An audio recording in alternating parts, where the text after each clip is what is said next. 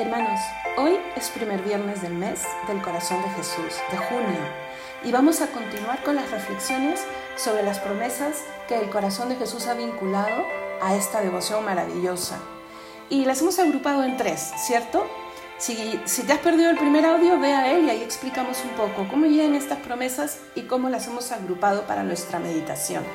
Estamos con este primer grupo que son las promesas para nuestra vida, para nuestra vida diaria, para nuestra vida común. Y ya hemos visto la primera y esta segunda se enuncia así, pondré paz en sus familias. El Señor promete traer esa paz que tanto añoramos. Todos buscamos esa paz.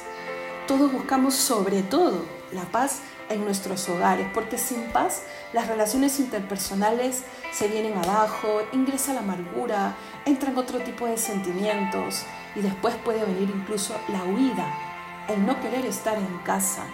Y eso no es justo, porque es en casa donde se encuentran los seres que más se quieren.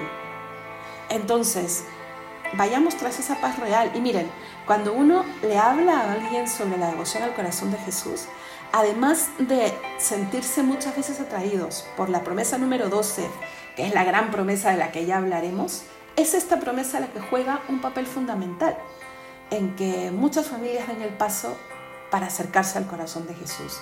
Y eso hace ver que siempre serán nuestros seres queridos, los más cercanos, nuestra primera prioridad. Siempre será, o en la mayoría de los casos, el hacerles felices, y el protegerlos lo que nos haga felices a nosotros y lo que se convierta en nuestro proyecto principal. Y miren, el Señor sabe de familia. Dios es familia, es Trinidad. Y yo creo que es la, la manera más fácil de entender por qué Dios es Trinidad. Es un solo Dios, pero tres personas. Porque si Dios es amor, no puede ser Él solo en el universo, único tiene que ser familia, porque si no, no existe el amor. El amor siempre es relación.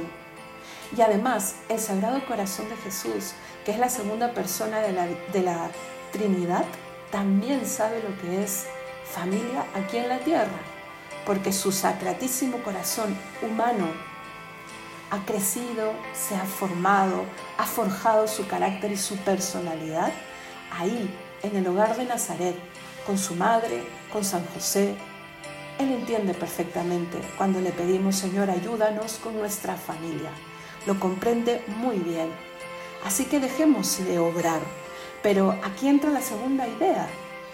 Él que sabe de familia también sabe que si Dios no es el primero, la familia pierde el rumbo.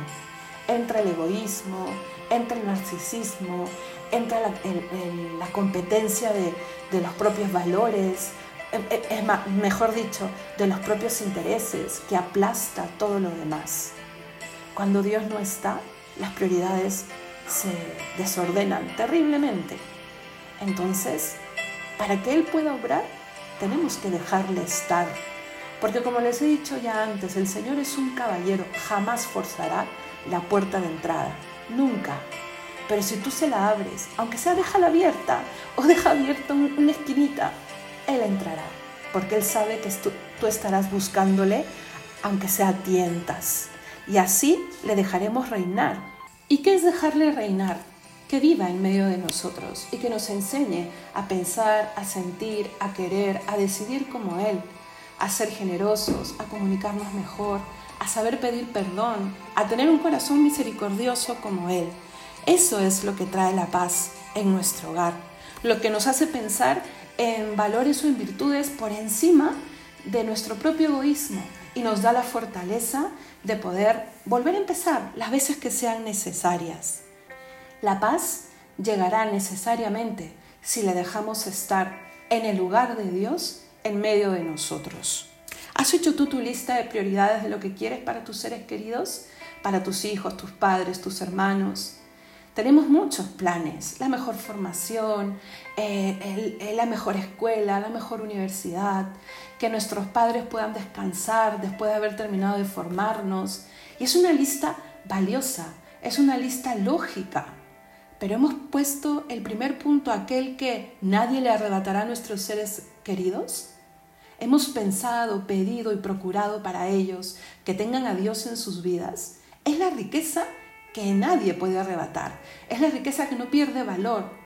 Tú, padre, madre de familia, hijo, hija, tienes el deber también frente a Dios de ayudar y procurar que los demás en casa puedan tener los medios necesarios, los conocimientos necesarios para luchar en la vida y alcanzar y heredar el cielo. El camino es propio, es cierto, pero aprendemos unos de otros y sobre todo ahí en casa, ahí lo que se llama la iglesia doméstica, donde aprendemos lo fundamental. Buscamos, busquemos y querramos lo mejor para nuestras familias. Hoy es primer viernes de mes y les cuento que una persona muy, muy querida de mi familia espiritual, esa que Dios me ha regalado cuando me he consagrado, está muy enferma y parece que está entrando ya en la última fase de esa enfermedad, recorriendo el sendero que todos eh, recorreremos, conscientes o inconscientemente, preparados o no, esa recta final de esta vida hacia la otra, hacia la definitiva.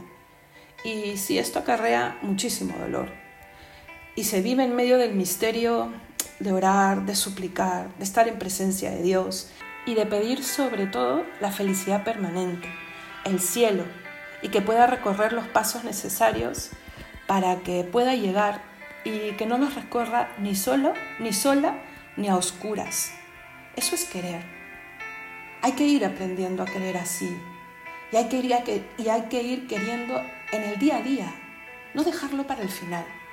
Y eso es lo que el Señor también nos promete esa paz desde ahora y hasta el final, esa luz que consuela y que reconforta en los duelos y en estos momentos difíciles como el que vive Marujita, por quien pido y por quien les pido a ustedes que pidan también. Y que hoy se ponga de ejemplo para todos nosotros una vida vivida al, lado del corazón de Jesús, con sus altos, con sus bajos, con su gran generosidad, con los temores también. Y el Señor viene a cumplir su promesa para ella, para sus seres queridos. Para ella, para nosotros, pidámosle al Señor, trae paz a nuestras familias.